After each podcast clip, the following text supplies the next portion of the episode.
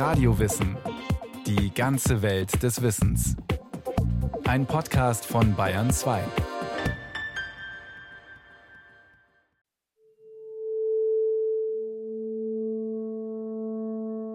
Es war halt immer eine bleierne Atmosphäre bei uns zu Hause, weil unser Vater doch die Ruhe haben wollte und weil auch unsere Mutter doch auch letztlich Ruhe haben wollte und immer Angst hatte, dass unser Vater noch wütend wird. Warum habe ich so eine Angst davor, als junges Mädchen vergewaltigt zu werden? Ne? So, natürlich, klar, ist es auch so ein bisschen in der Gesellschaft und pass auf und dies, aber es ist wirklich so eine ganz reale Angst, obwohl nie in irgendeiner Form irgendwas mal gewesen ist. Also ich habe wirklich keine Angst haben müssen und wo man dann auch irgendwie denkt, wo kommt das her? Die Finanzexpertin Christina Canese und der Journalist Matthias Lohre wurden 1973 und 1976 geboren. Ihre Eltern haben den Zweiten Weltkrieg als Kinder erlebt. Mit Nächten im Bombenkeller, Todesangst und Panik, in brennenden Städten, bei eisiger Kälte, auf der Flucht oder als Flakhelfer. Millionen Menschen waren damals diesen Kriegsereignissen ausgesetzt, darunter auch etwa 16,5 Millionen Kinder. Diese Kriegskinder starteten nach 1945 in das Nachkriegsleben. Zip, zip, zip, die Welt ist schön. Zip, zip, zip, auf Reisen gehen. Das Kühlen macht ein Zielverdruss, weil man sich mächtig plagen muss. Aber wenn das der Arzt sehe, wie erschöpft sie sind. Oh, Winter, aber Wusterrad schenkt uns den Bügelautomat. In aller Behaglichkeit die richtige Zigarette. Güldenring. Ja, ich bring schon. Auch wenn Wirtschaftswunder, Vollbeschäftigung, Wohlstand, Fleiß und funktionierende Demokratie eine große Erfolgsgeschichte zu sein schienen, sind doch viele dieser Kriegskinder die Schrecken und Traumata, die sie als passiv Beteiligte des Krieges erfuhren, nie ganz losgeworden. Sie haben sie in sich vergraben, abgekapselt und verdrängt und oft unbewusst an ihre Kinder übertragen. Transgenerationale Weitergabe nennen die Psychologen und Psychotherapeuten dieses Phänomen, das aus der Traumaforschung bekannt ist. Hierzulande hat es jahrzehntelang niemanden interessiert. Erst seit wenigen Jahren ändert sich das. Die Generation der Kriegsenkel erforscht nun, wie die Kriegserlebnisse ihrer Eltern das Familienleben geprägt haben. Also es gibt Sätze, die immer wieder auftauchten. Nummer eins, ich kann meine Eltern emotional nicht erreichen. Das zweite ist, ich habe Ängste, die sich durch meine Biografie nicht erklären lassen. Ja, ich bin ganz normal aufgewachsen und das sind Ängste, die ich schlecht steuern kann. Ja, die ich, ich weiß nicht, wo sie herkommen. Das dritte ist, nicht so recht Boden unter den Füßen haben. Das vierte ist, nicht im eigenen Leben angekommen zu sein, sprich gar nicht zu wissen, wo man wirklich zu Hause ist. So schildert Sabine Bode, was Kriegsenkel an sich wahrnehmen. Die 1947 geborene Journalistin war eine der ersten, die sich gefragt hat, welche Spuren der Zweite Weltkrieg bei den Kriegskindern und deren Kindern hinterlassen hat. Dass viele Kinder und Jugendliche durch den Zweiten Weltkrieg seelisch schwer beschädigt und belastet worden seien, wird jetzt sichtbar. Zum Beispiel durch die gehäuften Depressionen und Suizide in der Generation der Kriegskinder. Dass viele von ihnen, selbst im hohen Alter, die Kriegserinnerungen aber noch immer zu verdrängen versuchen, ist für die Traumaforscherin und Psychoanalytikerin Luise Reddemann aus Köln durchaus nachvollziehbar. Denn diese Menschen waren damals in jungen Jahren passiv Beteiligte eines Krieges, für den ihre Elterngeneration politisch verantwortlich war. Das hat in der damaligen Zeit viele von ihnen in psychische Konflikte gestürzt. Das andere ist aber auch, dass aus der Traumatherapie wir wissen, dass die Menschen auch eine Zeit brauchen, äh, vor allen Dingen erstmal äußerlich wieder zur Ruhe zu kommen, das heißt wieder in Sicherheit zu sein nach schlimmen traumatischen Erfahrungen und dass man da dann häufig eben sich nicht auseinandersetzen kann mit dem Schlimmen. Und genau das tun auch immer mehr Kinder der Kriegskinder. Zu diesen sogenannten Kriegsenkeln gehören etwa 20 Millionen Menschen, die zwischen 1955 und 1975 geboren wurden. Viele von ihnen fühlen sich als unfreiwillige Erben des Zweiten Weltkriegs. Manche schreiben autobiografische Bücher, wie der Journalist Matthias Lohre. Andere arbeiten ihre Familiengeschichte in Therapien auf. Wieder andere, wie die Finanzexpertin Christina Canese, treffen sich in Gesprächsgruppen oder gründen Vereine, tauschen sich in Internetforen aus oder veranstalten Tagungen zum Thema. Denn viele der sogenannten Babyboomer, heute ungefähr zwischen 40 und 60 Jahre alt, blicken zwar auf eine Kindheit in Wohlstand und Frieden zurück, beklagen aber gleichzeitig eine emotionale Kälte, Gewalt, Schweigen, Familiengeheimnisse und diffuse Ängste. Dass das nicht auf die übersteigerte Selbstbeschau einer verwöhnten Generation zurückzuführen ist, bestätigen die wenigen wissenschaftlichen Untersuchungen, die es dazu gibt. Auch Berichte von Psychotherapeuten, Psychoanalytikern und Traumaforschern, die mit diesen Menschen arbeiten, bezeugen das. Das Interessante ist, dass diese Gruppe sich den Namen selbst gegeben hat. Ja, das ist ja, das gibt's ja normalerweise nicht, dass plötzlich aus der Gesellschaft Menschen sich zusammentun und sich generationsbezogen auch dann noch einen recht originellen Namen geben, nämlich Kriegsenkel. Ich habe den nicht erfunden. Das heißt, es gibt da ganz offensichtlich Bedarf, sich um etwas zu kümmern, was bislang im Schatten gelegen hat. Die eigene Familiengeschichte nämlich, im Schatten des Zweiten Weltkriegs. Fast tausend Städte und Orte werden bombardiert, fast die Hälfte aller Häuser dabei zerstört. 2,5 Millionen Kinder werden ab 1940 im Rahmen der Kinderlandverschickung aus den städtischen Ruinen aufs Land geschickt. Mindestens 10 Millionen Menschen, vor allem Frauen und Kinder, sind 1945 aus den sogenannten Ostgebieten auf der Flucht. Mindestens 1,9 Millionen Frauen und Mädchen werden vergewaltigt, so die Schätzungen der Historiker. 500.000 Kinder sind nach dem Krieg Vollwaisen. 20 Millionen Kinder und Jugendliche leben nach dem Krieg als Halbwaisen. All das hinterlässt Spuren. Wissenschaftler gehen davon aus, dass mindestens ein Drittel der Kriegskinder psychisch schwer belastet und sogar jeder Zehnte regelrecht traumatisiert ist. Für deren Kinder mitunter eine schwere Belastung, die die ganze Kindheit überschattet. Auch die Eltern von Matthias Lohre sind Kriegskinder. Der Journalist, 1976 in einem Dorf im Münsterland geboren, hatte schon als kleines Kind das Gefühl, seine Eltern emotional nicht zu erreichen. Deshalb wollte er einfach nur weg und zog nach der Schule so schnell wie möglich fort. Heute lebt er in Berlin. Meine Eltern waren zwar komisch und seltsam und ich habe sie nicht verstanden und sie waren wortkarg und eine ganz andere Welt, aber das habe ich darauf geschoben, dass meine Eltern vergleichsweise alt waren. Ich bin das jüngste von fünf Kindern. Äh, meine Mutter war 38, als ich zur Welt kam, mein Vater 44. Doch was auch immer Matthias Lohre in der Folgezeit unternahm, wie sehr er sich anstrengte, ob er Bücher schrieb oder Reportagen, ob er viel Geld verdiente oder eine anspruchsvolle Stelle bekam, er fühlte sich innerlich getrieben und hatte das Gefühl, seine Anstrengungen wären nichts wert. Das Komische war allerdings nur, immer wenn ich irgendetwas erreicht hatte, von dem ich vorher gedacht habe, das wird mich glücklich machen, dann ist das plötzlich zu einem grauen Nichts zerflossen. Je älter er wurde, desto unglücklicher wurde Matthias Lohre mit dieser Situation. Obwohl er gleichzeitig das dringende Gefühl hatte, er dürfe nicht jammern, ihm ginge es doch gut, ein Gefühl, das viele Kriegsenkel an sich beobachten. Unbewusst vergleichen sie ihr Leben mit dem ihrer Eltern und verbieten sich zu klagen, weil sie ja keiner existenziellen Not ausgesetzt waren und sind. Erst als der Vater von Matthias Lohre 2012 bei einem Autounfall ums Leben kommt, fragt sich der Journalist, ob die permanente Unzufriedenheit, die Angst, nicht genug zu leisten, etwas mit seinen Eltern zu tun haben könnten. Und erkennt plötzlich Parallelen. Kriegskinder wie Kriegsenkel halten ihr Leben aus. Sie versuchen, sie durchzuhalten, so wie das die Kriegskinder im Krieg ausgehalten haben und die Kriegsenkel tun es in gewisser Weise auch. Was meine ich mit aushalten? Damit meine ich, dass sie versuchen, Leistung zu bringen, weil sie gemerkt haben, dass Leistung gegenüber den Eltern äh, oder auch in der Schule oder auch im Job, dass das ihnen die soziale Anerkennung bringt.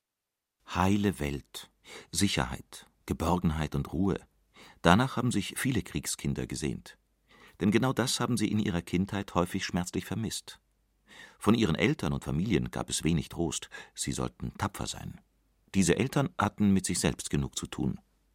Und auch die NS-Ideologie war noch höchst lebendig, wie die Kölner Psychotherapeutin Luise Redemann erklärt, die selbst 1943 geboren wurde. Die ganze Nazi-Erziehung, würde ich sagen. Die hat ja auf sehr viele Menschen eingewirkt. Und dieses Härtedenken, also dass, dass man eben keine Gefühle zeigen durfte, dass man äh, auch als Individuum nichts galt, du bist nichts, dein Volk ist alles und hart wie Kruppstahl sein. Alle diese Sachen, die spielen meines Erachtens eine ganz große Rolle für die Kriegskindergeneration.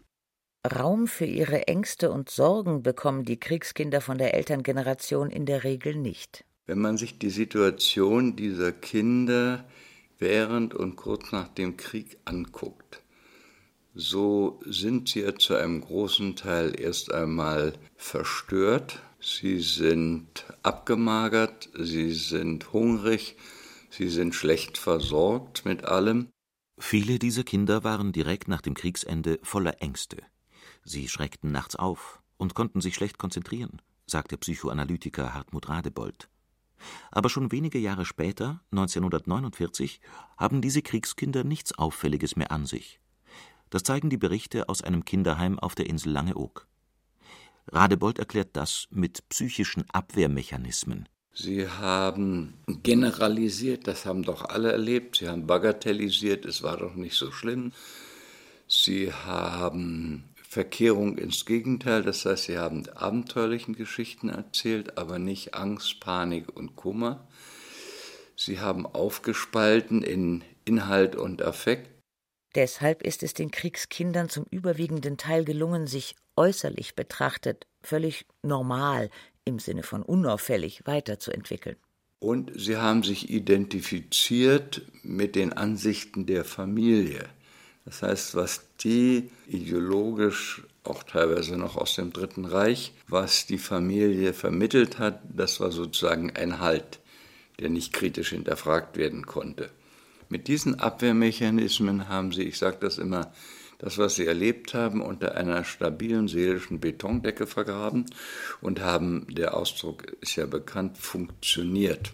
Aber es war natürlich eine Pseudo- oder eine pathologische Normalität, die sie hatten. Die Pseudonormalität funktionierte, weil der Schrecken abgespalten, beschwiegen und verdrängt wurde. Und weil der emotionale Bezug dazu fehlte, erlaubten es sich die Kriegskinder nicht über ihre Verluste und Erlebnisse zu trauern, sich ihre Ängste einzugestehen oder ihre Wut. Selbst dann nicht, als sie schon längst erwachsen waren, berufstätig und mit einer eigenen Familie.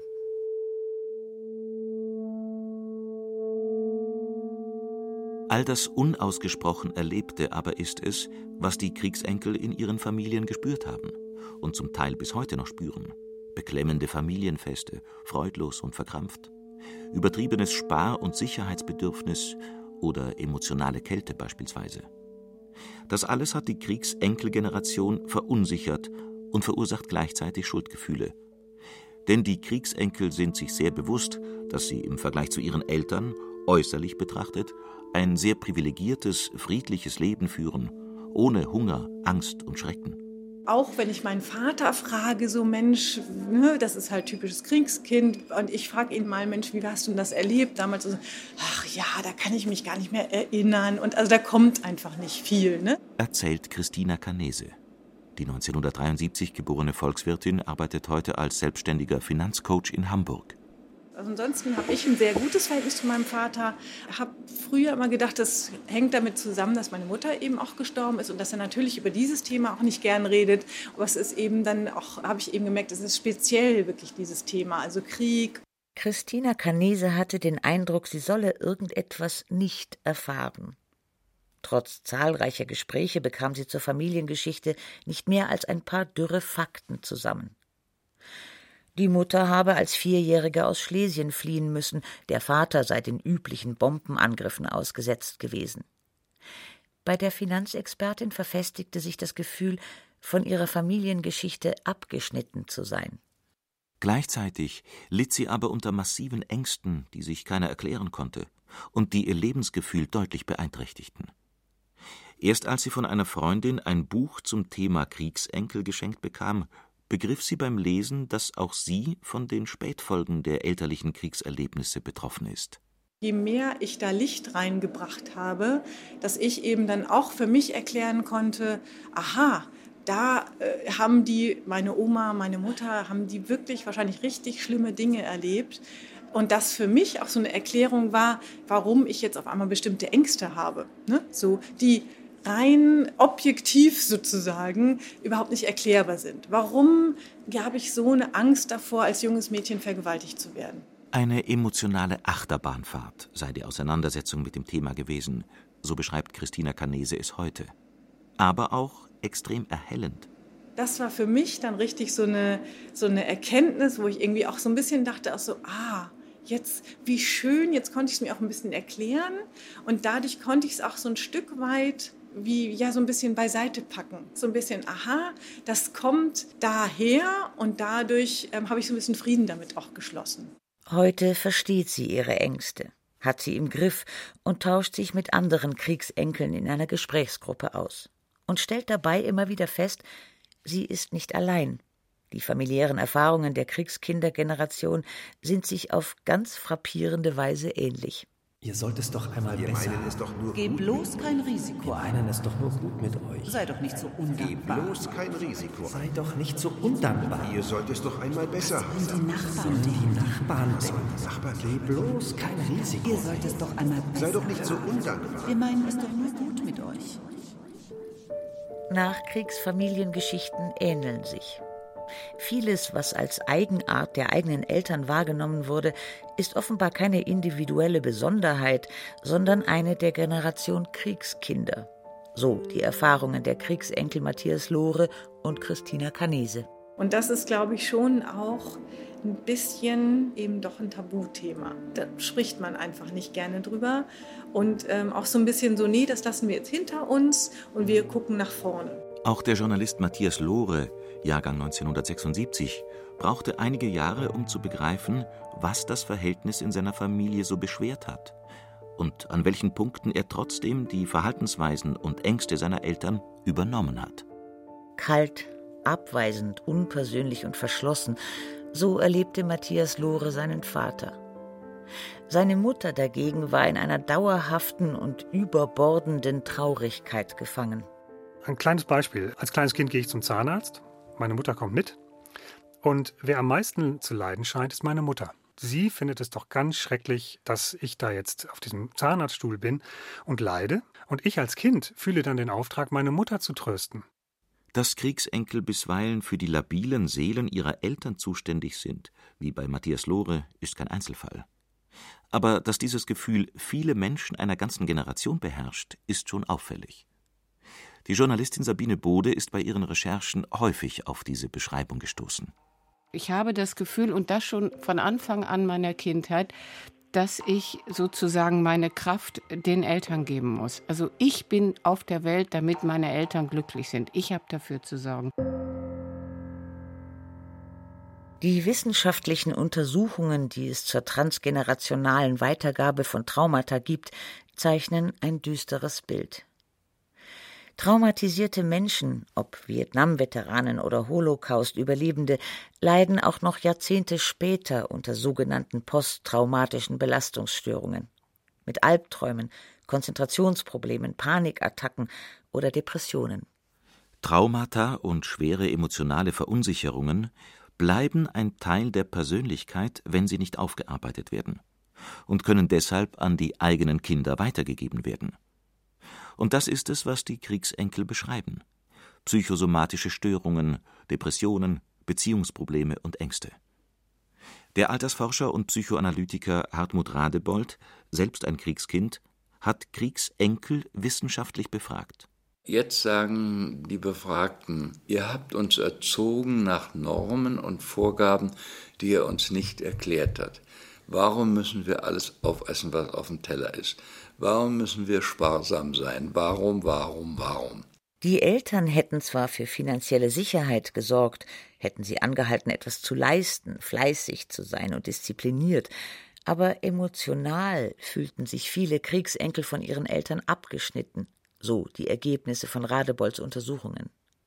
Er zitiert typische Aussagen. Wir spüren in euch einen Bereich, wo ihr abgekapselt seid, wo wir euch nicht gefühlsmäßig erreichen können. Da ist irgendwo etwas in euch drin, wir können das noch gar nicht schildern, aber wo ihr unzugänglich seid, ja, euch abkapselt und so weiter. Es gibt weiterhin keine körperliche Nähe. Ihr seid nicht in der Lage, uns in den Arm zu nehmen. In der Hälfte der Nachkriegsfamilien, so eine Studie der Universität Kassel, wurde nie über die Schrecken des Krieges gesprochen. Offene Gespräche fanden nur in einem Viertel aller Haushalte statt. Dabei haben die Kriegskinder ja enorm unterschiedliche Erfahrungen gemacht.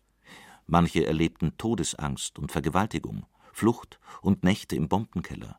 Andere dagegen haben kaum etwas mitgekriegt.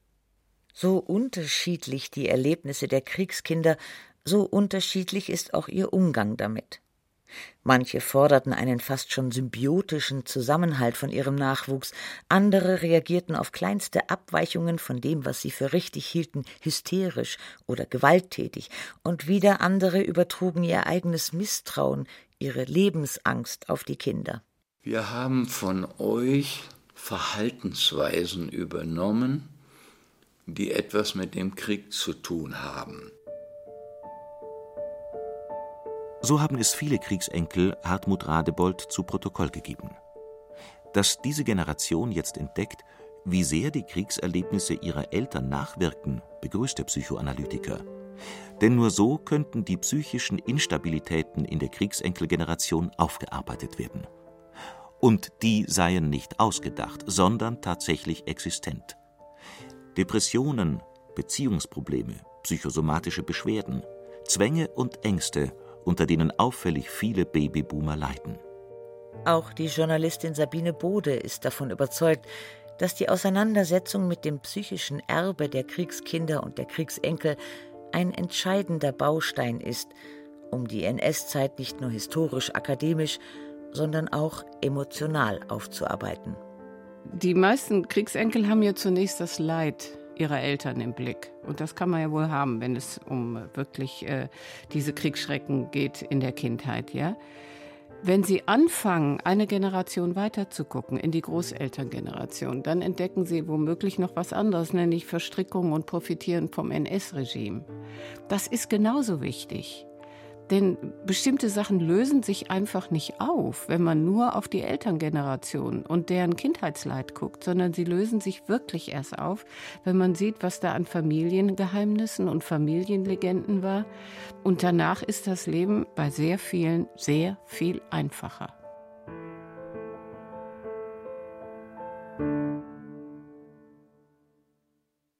Sie hörten Kriegsenkel das besondere Erbe dieser Generation von Daniela Remus. Es sprachen Christiane Rosbach, Johannes Hitzelberger, Rahel Comtes, Peter Veit und Carsten Fabian. Technik Gerhard Wiechow und Wolfgang Seibert. Regie Eva Demmelhuber. Eine Sendung von Radio Wissen.